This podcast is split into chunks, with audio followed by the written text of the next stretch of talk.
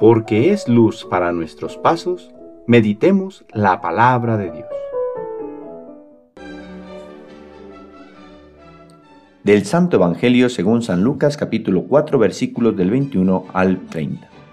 En aquel tiempo, después de que Jesús leyó en la sinagoga un pasaje del libro de Isaías, dijo, Hoy mismo se ha cumplido este pasaje de la escritura que ustedes acaban de oír. Todos le daban su aprobación y admiraban la sabiduría de las palabras que salían de sus labios, y se preguntaban, ¿no es este el hijo de José? Jesús les dijo, seguramente me dirán aquel refrán, Médico, cúrate a ti mismo y haz aquí en tu propia tierra todos esos prodigios que hemos oído que has hecho en Cafarnaúm. Y añadió, yo les aseguro que nadie es profeta en su tierra. Había ciertamente en Israel muchas viudas en los tiempos de Elías, cuando faltó la lluvia durante tres años y medio y hubo un hambre terrible en todo el país. Sin embargo, a ninguna de ellas fue enviado Elías, sino a una viuda que vivía en Sarepta, ciudad de Sidón. Había muchos leprosos en Israel en tiempos del profeta Eliseo. Sin embargo, ninguno de ellos fue curado sino Naamán, que era de Siria. Al oír esto, todos los que estaban en la sinagoga se llenaron de ira, y levantándose lo sacaron de la ciudad y lo llevaron hasta un barranco del monte, sobre el que estaba construida la ciudad para despeñarlo. Pero él, pasando por en medio de ellos, se alejó de ahí. Palabra del Señor. Domingo de la cuarta semana del tiempo ordinario. El Señor me ha enviado para anunciar la buena nueva.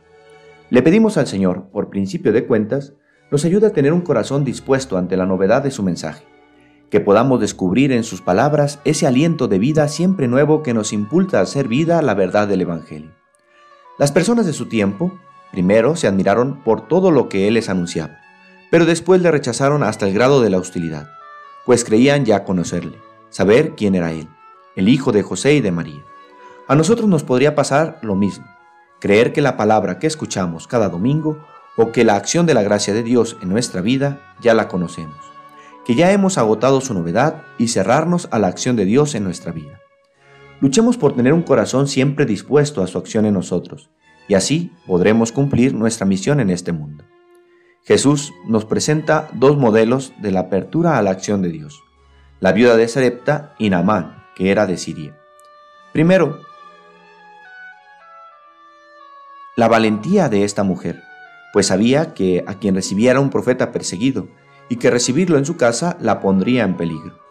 Sin embargo, lo recibe y con él entra la bendición de Dios. También nosotros debemos ser valientes para, ante las exigencias del Evangelio, no sucumbamos, sino que lo acojamos con libertad y alegría. Y la segunda actitud, la de Naamán, que tuvo que humillarse a bañarse en el río Jordán, aunque no comprendía por qué el profeta le pedía aquello. En un corazón soberbio no entra la palabra. Solo el humilde podrá recibir en el corazón la verdad que Cristo le transmite y dejarse confrontar por él. En segundo lugar, no solo se trata de recibir, sino también de transmitir. Un llamado que Dios nos hace desde el momento de nuestro bautismo es a ser profetas, anunciar al mundo que Dios está vivo y actúa en nuestra historia, como al profeta Jeremías. Ser profeta no siempre será fácil, pues consiste en ser signo de contradicción, nadar contracorriente en un mundo que cada día se aleja más del Evangelio. El apóstol San Pablo, en la carta a los Corintios, que se nos presenta este domingo, nos dirá que la forma de realizar esta tarea es el amor.